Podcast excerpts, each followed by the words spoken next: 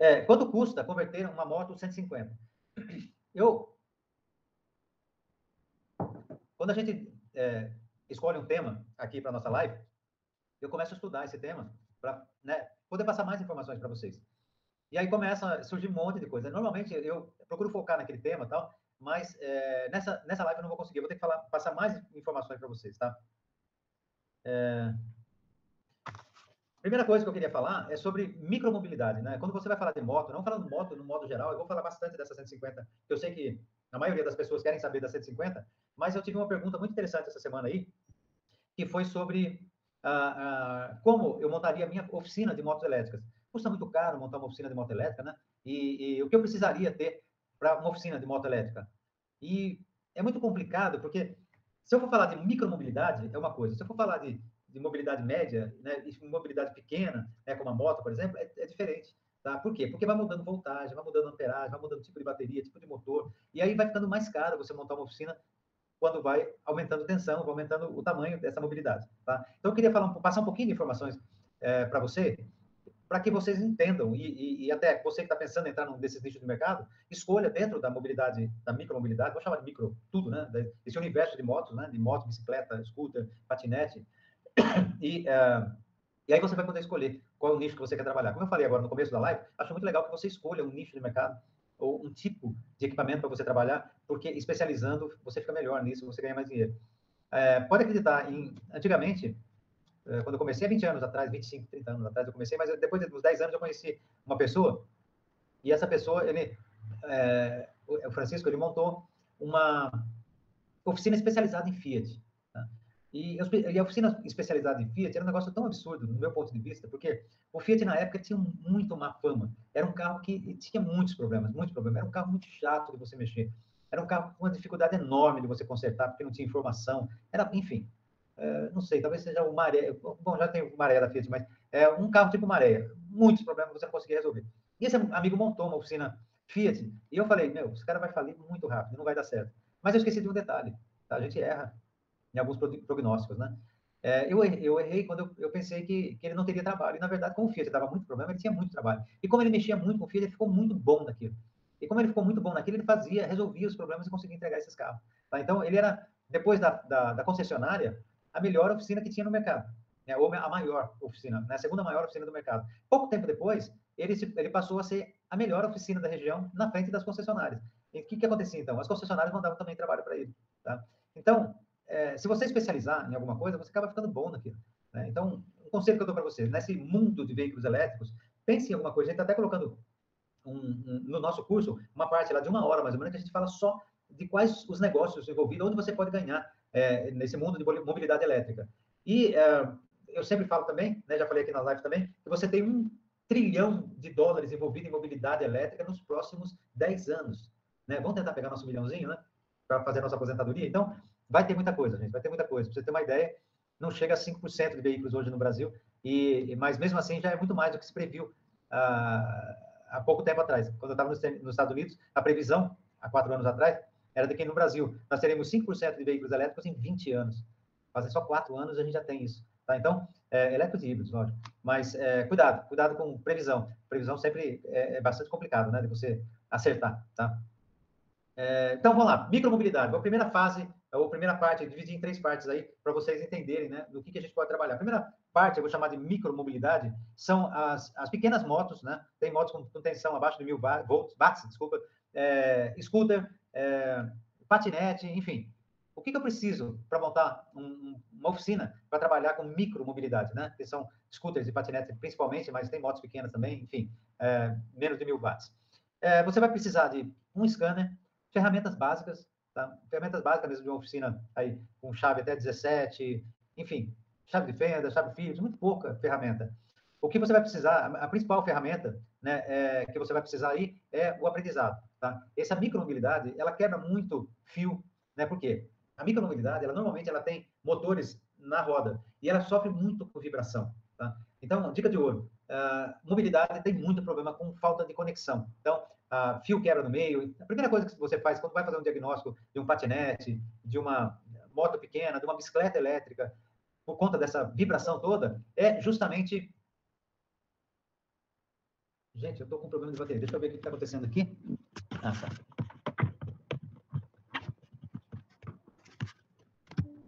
Perdão, eu tinha colocado o cabo aqui atrás não tinha ligado. Apareceu a, a, informação aqui que eu precisava ligar. Bom, e, e então o que, que você precisa basicamente de ferramenta? É isso aí, é um multímetro, as ferramentas básicas, né? Normalmente é o ideal é que você tenha ferramentas é, com proteção para você não tomar um choque, porque mesmo ah, abaixo de, de, de, mil watts você às vezes tem tensões mais altas aí, então toma cuidado, você compra as ferramentas certas, bota atenção. Em breve a gente vai estar fazendo uma live falando sobre ferramentas.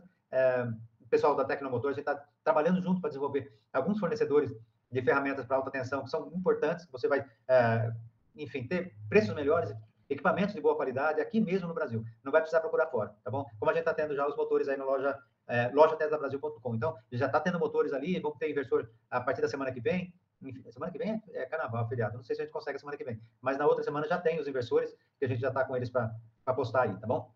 Então, ferramental você vai ter de alta tensão, com certeza, tá? É, agora, vamos falar da média mobilidade, né? É, vamos chamar de média mobilidade, porque é, dentro desse mundo de motos elétricas, a gente vai chamar as motos é, até 3 mil watts de média é, mobilidade. Ela começa com mil watts e vai até 3 mil watts. É, são motos fáceis de trabalhar, não são muito difíceis de trabalhar, e, mas ao mesmo tempo, né, como as scooters e as outras, você ainda não tem scanner para definir defeito. Tá? Ao mesmo tempo, essa média mobilidade, dentro da pequena mobilidade, ela tem também o problema da vibração, você vai ter muitas vezes problema com fiação, mas essa média mobilidade tem um problema seríssimo com durabilidade da bateria. Por que isso? Porque como a média mobilidade permite que você vá a distâncias muito maiores, você é obrigado a carregar esse, essa bateria mais vezes. E ninguém quer carregar a bateria é, com a tensão baixa, devagar, né? Sempre quer carregar ela o mais rápido possível. Então, quando você tem um carregador maior, que você carrega ela mais rápido, então você vai ter muito problema de bateria. Tá? É muito comum, nessa média mobilidade, você ter problema de bateria. Tá? É, dentro dessa média mobilidade, é que começa aí de mil watts, vai até 3 mil watts, né? É, você tem a possibilidade de fazer conversões. Conversão de motos, conversão de bicicletas, principalmente. Tá? E, e aí você tem os kits no mercado. Já vamos falando de já começar a falar de preço também. Tá? É, uma, uma, uma, bicicleta ou uma moto de mil watts, por exemplo, você já tem kit no Brasil. Você vai gastar o quê num kit aí no Brasil? Eu posso chutar, mas de 800 a 1.600, 1.700 reais, um kit de mil watts aí você encontra. Tá? Pode ter mais? Pode. Né? Pode, porque depende de bateria, depende de, de, voltagem, porque você tem diferenças aí de voltagem. Quanto mais, quanto maior for a tensão, maior é a velocidade, né? Quanto maior for a corrente, maior, uh, perdão, maior a capacidade de armazenamento, maior é a autonomia que você tem. Então, vale um pouco esse preço aí. Mas o preço que eu falei está dentro do, do, normal, né? Se você pensar aí em 2 mil watts, você vai pagar uns 3 mil, 3.500 reais por aí num kit, tá? Que vem o motor, o inversor, o acelerador e a bateria. Às vezes vem o display que mostra para você atenção. É muito comum vir o display. Na maioria dos casos vem o display, tá? É, então, você vai gastar aí uns 3 mil, 3.500 reais para ter um kit aí de 2 mil watts, que é muito bom. É um kit é, que já te dá uma potência legal, uma bicicleta vai muito bem, tá? Eu não aconselho você colocar numa moto. Por quê? Porque numa moto aí você já quer andar mais, já quer andar numa highway, numa autoestrada, enfim, numa velocidade maior. E aí acaba ficando perigoso para você andar em lugares onde os veículos andam com uma velocidade maior, tá?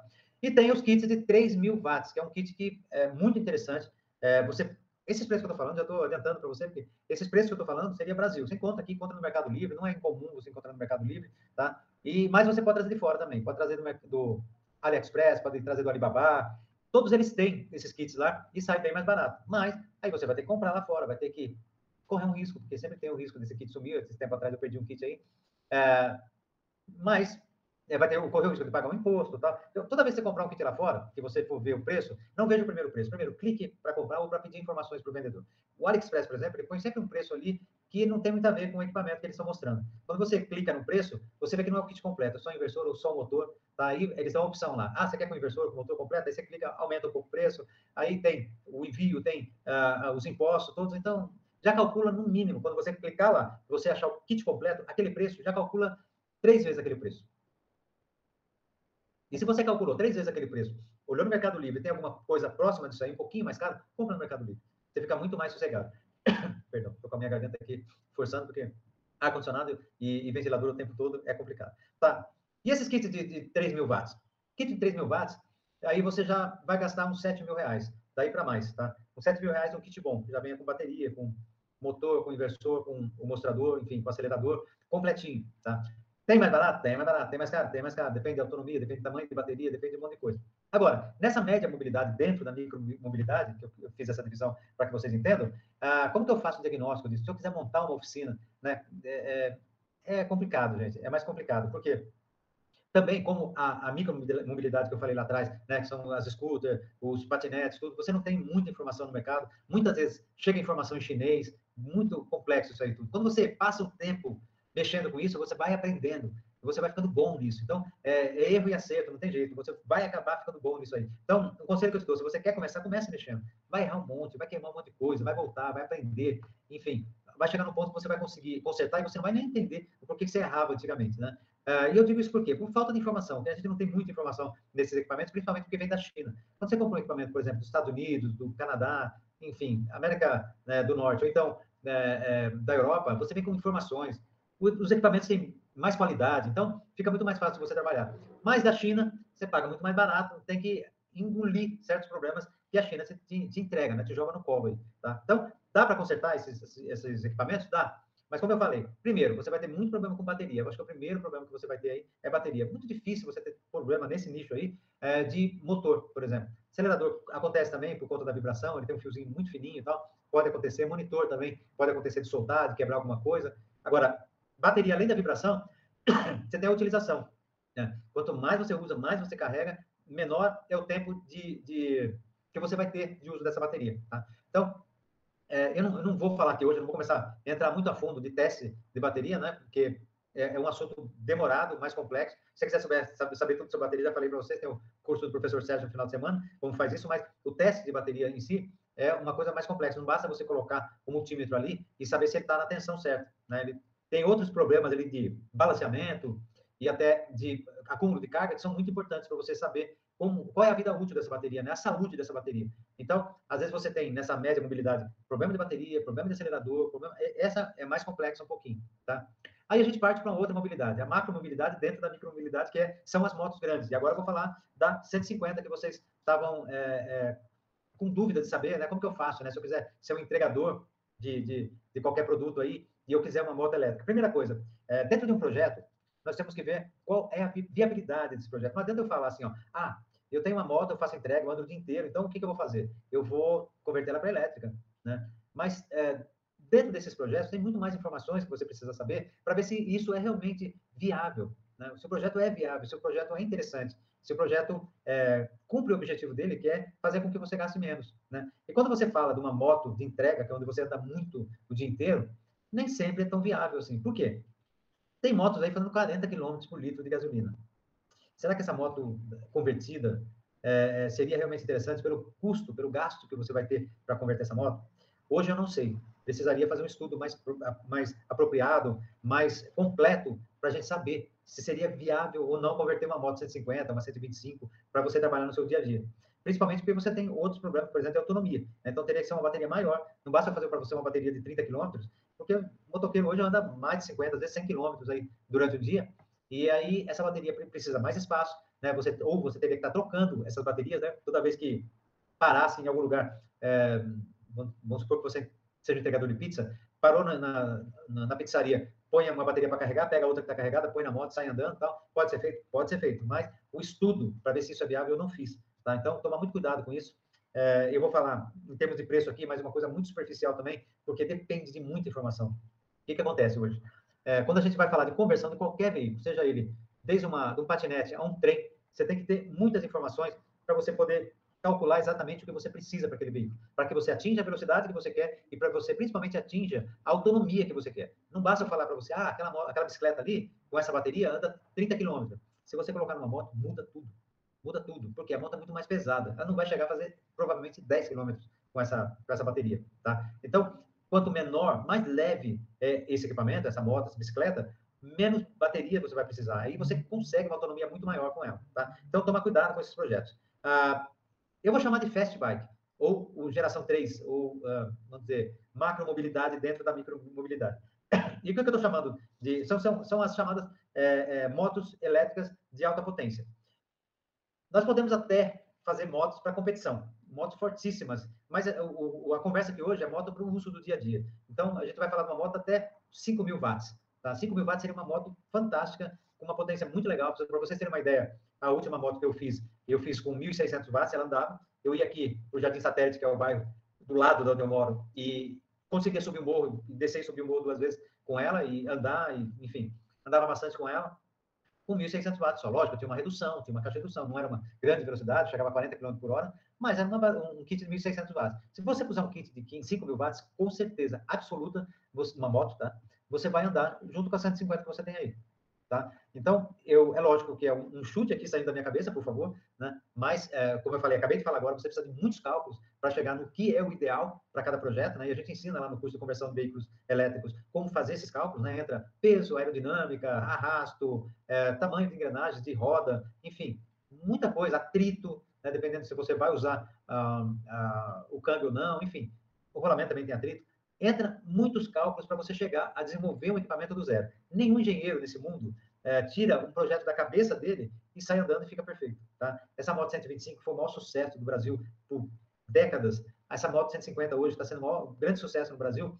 Ela não saiu do, da cabeça de uma pessoa, que, uma leiga, que não tinha informação nenhuma. Eles fizeram muitos cálculos e isso, mesmo assim, depois que colocaram isso para andar, fizeram muitas mudanças, porque no chão, andando, muda muita coisa. Né? E quando você pensa no país como o Brasil, que tem uma diversidade enorme de locais onde você pode andar com morro, com descidas, com plano, e aí você tem que projetar isso para tudo isso. Não dá para fazer uma moto para Brasília, uma moto para Minas Gerais, uma moto para São Paulo, porque o custo ficaria muito alto de você fazer isso. Então, foi projetada uma moto que pudesse andar no Brasilzão inteiro da, da, da melhor maneira possível. Tá? Então, para isso, as pessoas entenderam e aprenderam como fazer os cálculos para chegar ali. Tá? Então, volto a dizer, o que eu estou fazendo aqui hoje é um cálculo aproximado de uma ideia de uma moto que seria ideal para você, uma 150, aí você teria a mesma potência, ou até um pouquinho melhor, por quê? Porque o motor elétrico, ele tem torque disponível o tempo todo. Então, na saída, com certeza, ela seria melhor, tá? Então, um motor de 4, 5 mil watts seria perfeito para uma moto 150, e o custo vai depender da, da, bateria. A bateria é o maior custo num projeto grande. Num projeto pequeno,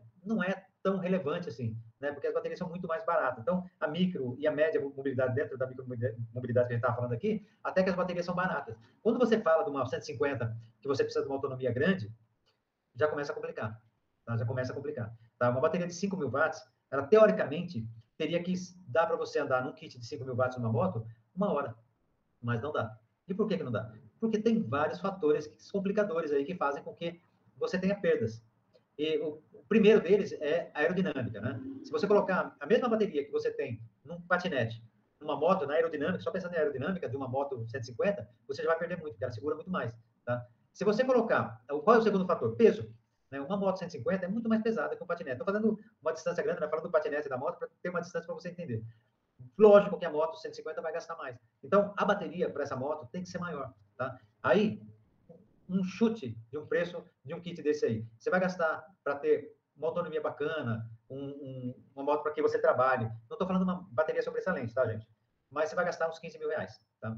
Para você ter um motor que você precisa, um inversor que você precisa, um acelerador, um display é muito importante que você tenha um display que te mostre a realidade dessa é, do consumo dessa moto, porque você vai ter que fazer entrega, vai ter que parar, saber, perdão, saber exatamente qual é a quantidade de carga que você tem nessa moto. Então, é muito mais complexo do que se acha aí para é, é, para calcular isso tudo, né? Então, eu sei que eu não estou sendo muito preciso hoje, mas entendo, é muito difícil ser preciso em micromobilidade, tá? Ah, como eu falei, ah, normalmente quando se projeta um, um equipamento, uma moto, um, qualquer um equipamento dessa de micromobilidade, eles põem no chão e vão experimentar ele, tá? Vão experimentar. Com certeza eles erram, sempre erram, e aí voltam a, a calcular de novo ou a colocar mais bateria e falar, agora sim, tá bom.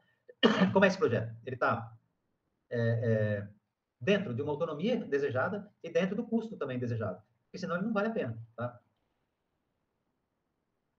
Eu costumo falar, se muita gente fala assim, Roberto, é, uma bateria de grafeno hoje é, é, legal, né? Porque já, já tem para vender na, no eBay, por exemplo, se você entrar lá e colocar grafeno, você vai encontrar bateria de grafeno para carrinho RC. É legal, seria legal eu comprar essa bateria para montar um patinete, uma bicicleta e tal. O preço dessa bateria ainda é muito alto.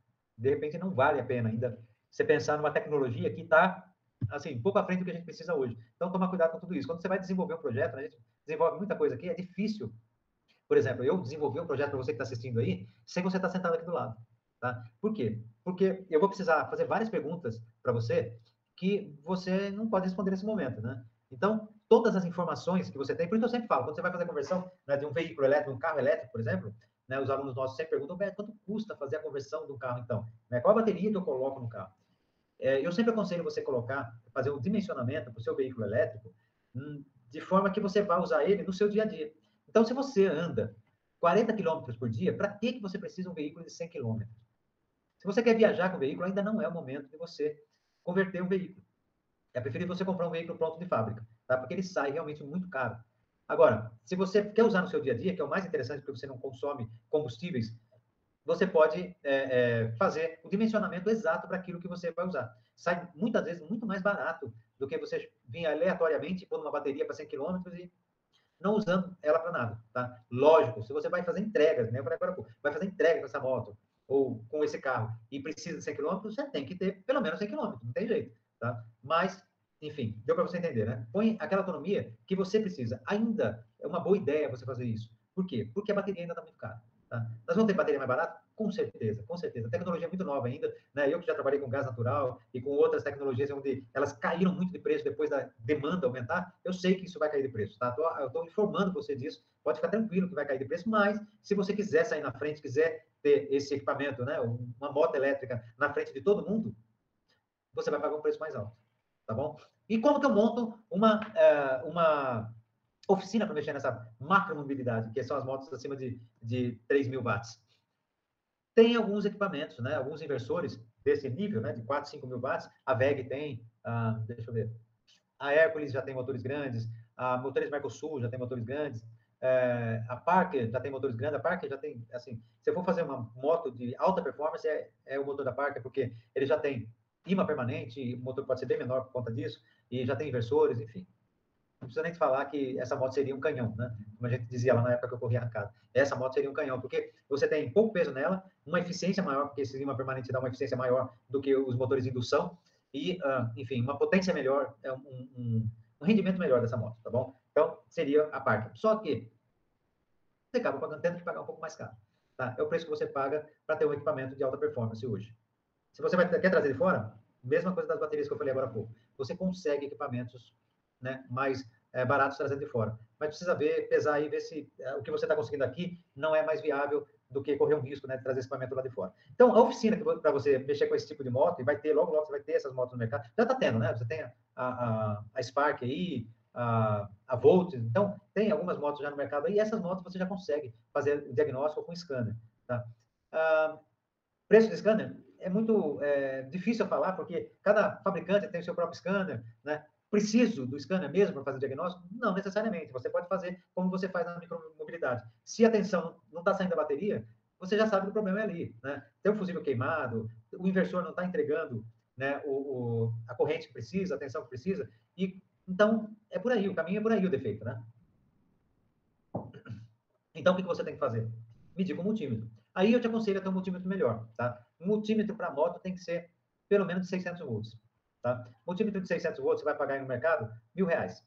Não é uma coisa cara. Te aconselho a comprar as ferramentas é, com proteção, né? Então, é, é o tipo de oficina, é, característica de, de, mobilidade elétrica. Sempre ferramentas de proteção de alta tensão, e luvas de, de alta tensão, enfim, algumas coisas que você precisa, né? Tem alguns equipamentos que você precisa para trabalhar com alta tensão. Se você quiser uma dica, né, que eu, que eu daria para qualquer um, é, seria fazer, apesar de não ser um curso específico para é, mobilidade elétrica, mas eu faria o NR10, né? Nós fizemos lá na, na, no Parque Tecnológico.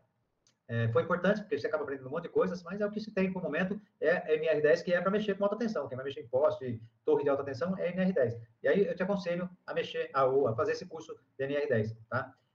Se você for montar uma oficina para mexer com carro, para moto, para bicicleta, micromobilidade, enfim, qualquer um desses veículos, você tem que primariamente ter o, a NR10, tá ok? Você tem esses cursos online, tem eles também no Senai, o Senai já está é, ministrando esses cursos, enfim, é um curso importante para você fazer. Então, uma moto 150, quanto custaria? Aquilo que eu falei para você, uns 15 mil reais para fazer, tá? Resposta do da pergunta que fizeram para a gente e a resposta, principalmente dessa live que a gente né, ficou de fazer aqui. Tá? Bom, é, se você quiser conhecer alguns motores, né? Vamos começar a colocar alguns motores mais lá na loja, lojabrasil.com, tá? A partir então, depois da semana depois do carnaval, a gente vai ter mais motores, mais inversores, enfim, mais equipamento. Estou muito feliz com isso porque a gente está conseguindo aos poucos colocar equipamento na loja e com certeza em pouco tempo vai ser a maior loja do Brasil de equipamentos para veículos elétricos. Pode ter certeza que a gente está trabalhando para ser. Se não for também, ótimo, não tem problema. Eu estou ganhando dinheiro lá com, com ministrando os cursos e se tiver uma loja grande, tá vendendo equipamentos também, vai ser muito legal, porque nós vamos conseguir fazer projetos no Brasil. Vai tá, vou estar tá apoiando essa loja, vou estar tá divulgando essa loja, pode ter certeza, mesmo com concorrente da nossa loja lá, loja Tesla Brasil, nós vamos estar tá apoiando, tá bom? Então, é, é, é onde você compra, né? Bom, antes de mais nada, vou pedir mais uma vez para você, né, que uh, possa aí é, dá um joinha nesse vídeo aí, né? Aproveita, você que chegou mais tarde um pouquinho, né? Eu falei que o Maurício do Marketing sempre pede para mim, falou, você está esquecendo de pedir para os caras dar um joinha no vídeo, né? O pessoal gosta pra caramba, faz comentário legal, mas você não pede, né? E as pessoas acabam esquecendo. Então, se puder, já dá uma paradinha, dá um joinha no vídeo para ajudar a gente, divulga. Última, as últimas vezes que eu, vezes que eu pedi, uh, fez um grande sucesso no vídeo, então estou pedindo para é, fazer essa diferença também. Se você quiser compartilhar também, por favor, fique à vontade para compartilhar, que faz muito bem para o canal. Bom, nós temos algumas perguntas para responder aí agora. Eu queria chamar o Maurício. O Maurício pode ajudar a gente agora? Você tem uma pergunta que você fez para mim, né? Que foi uh, quando a gente começou e eu já esqueci ela. Ah, sim, Roberto. Boa noite a todos aí. Então tem bastante gente na live aí. Max Bianco sempre com a gente. Marcelo de Araújo. Max, eu tô, preparando seu motor, hein, Max? O Max falou que queria o primeiro motor, mas ele falou tantas vezes que eu falei. Falei outro dia no, lá no projeto, no, com os nossos projetistas lá, os caras falaram, ah, estamos com probleminha na falei, não tem problema, cara. Vamos terminar esse motor, porque tem um cara que eu tenho que entregar o primeiro motor para ele, que é o Max. Então, Max, você vai ser dono do primeiro motor, vai ficar sossegado, que eu já avisei os caras lá. Ninguém vai vender esse motor aí, que é seu, tá? O Marcelo Araújo está na live também, José Carlos Cardoso. É, e rolou até um, um, uma dúvida aqui do chofé moral, que ele fala o seguinte, Roberto. Assim, antes de eu, de eu fazer a. Antes é, de eu perguntar. De, fez, é, antes de eu fazer a do chofé moral aqui, eu vou fazer a, a que a gente estava falando antes aqui de iniciar a live. É, uma pessoa que é leiga, ela não tem conhecimento em elétrica, não tem conhecimento em mecânica. Ela fazendo um curso de manutenção de veículos elétricos, ela ganha conhecimento suficiente para ela mesma ser dona da oficina de, de veículos elétricos dela? Gente, olha só. Isso, isso é uma pergunta muito interessante. Eu, eu falei isso outro dia numa palestra que eu estava dando. Se você pegar uma oficina mecânica hoje, está né, chegando os veículos elétricos no Brasil. Uh, se você pegar uma oficina mecânica hoje, dificilmente você tem um mecânico lá com menos de 20, 30 anos de experiência. Normalmente, qual é a estrutura da, das oficinas mecânicas? Tem um mecânico com muita experiência e uma garotada nova lá com pouquíssima experiência. O que, que os veículos elétricos vão fazer com esse pessoal? Eles vão colocar todo mundo no mesmo nível. O cara que tem 20, 30 anos de experiência com o cara que está começando agora. Sabe por quê? Porque é uma tecnologia totalmente nova, os efeitos vão ser totalmente diferentes. Então, quem está entrando nessa tecnologia, se você for, por exemplo, querer consertar inversores, meu, você vai ter que fazer um curso de eletrônica profundo aí para entender, né, é, computadores, enfim, muita coisa aí, é, enfim, muito, muitos equipamentos, muitos é, é, vai ter que entender de circuitos, mas componentes eletrônicos também, para você fazer um diagnóstico. Aí, adianta, se você for leigo, você não faz. Se você for consertar motor, eu aconselho que você faça um curso de elétrica também. Agora, consertar o veículo elétrico, trocar as peças que estiverem com problema, não precisa. Quando você fizer um curso e entender como funciona o veículo elétrico, com certeza você vai conseguir fazer um diagnóstico no veículo sem precisar conhecer profundamente de eletrônica. Eventualmente, trabalhando nos veículos, você vai entender como funciona. Mas você entendendo a questão, a parte de segurança, você consegue fazer diagnóstico e até reparo em veículos elétricos, com certeza. A dúvida do chofé moral aqui foi a seguinte, Roberto. Na verdade, ele fez um comentário. Ele falou assim: boa noite a todos. Independente do preço que vai ficar, não vale a pena por causa da documentação. Eu sou do Espírito Santo e já liguei para o Detran, em metro, despachante, não tem como regularizar. Aí rolou um debate aqui entre o pessoal, né? Que tem como regularizar se fazer o CAT, aí também a dúvida se essa regularização muda de estado para estado, para cidade, é, entre as cidades também. Então, olha só, a gente tem falado muito sobre isso. A gente não tem, não tem leis para isso ainda, né? A gente não tem uma lei específica para a conversão de veículos elétricos. Então, não, por conta de não ter essa lei, a gente não tem um consenso entre os Detran. Dá para fazer? Dá para fazer. Tá? Às vezes, Espírito Santo, você tem mais dificuldade. É muito mais fácil para um cara que trabalha no Detran, quando você chega lá e não tem conhecimento, falar, olha, sai fora daqui que não dá para fazer esse negócio. Tá? Mas existem formas, existem leis, existem é, algumas regras que não estão ligadas a veículos elétricos, mas estão ligados a protótipos que você pode usar. Tá? Ah, vou dar só um exemplo né, do Elifas Gurgel, que fez o gol dele lá, o professor Elifas, né, fez o veículo dele lá em Brasília, ele teve que levar o veículo dele na Universidade Federal de Brasília, fazer uma vistoria nela, colocar um número de série nesse motor, e ele foi aprovado, ele anda com o veículo dele legalizado hoje. Tá?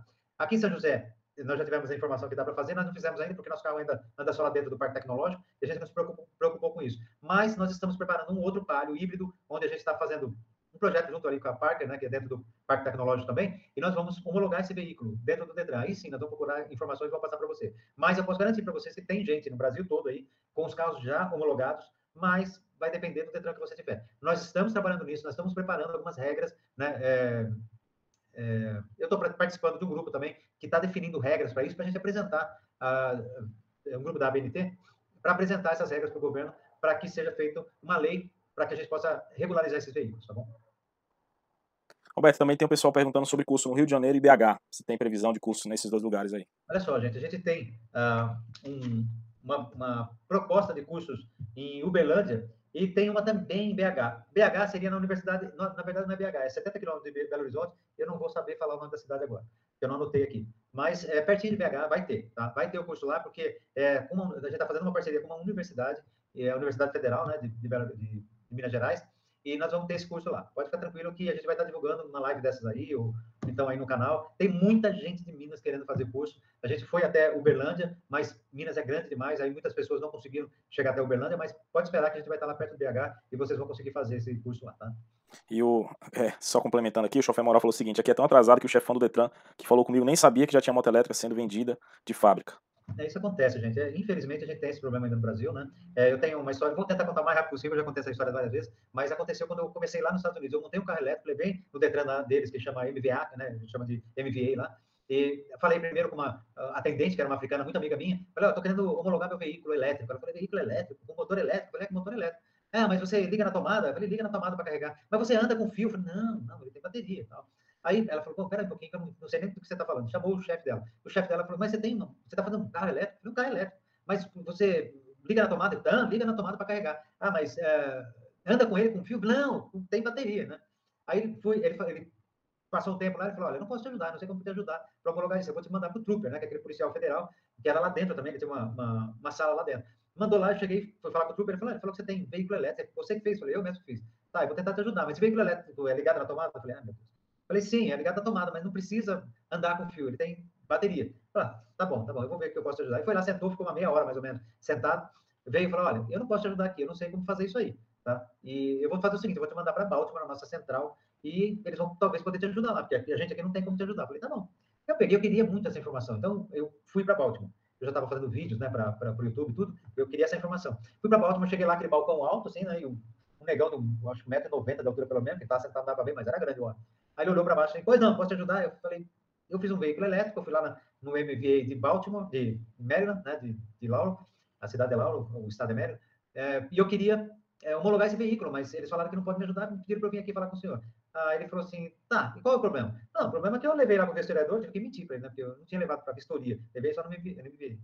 Uh, eu levei lá para o vistoriador, e esse vistoriador falou para mim que não, não tinha como fazer, não sabe como fazer a vistoria desse carro.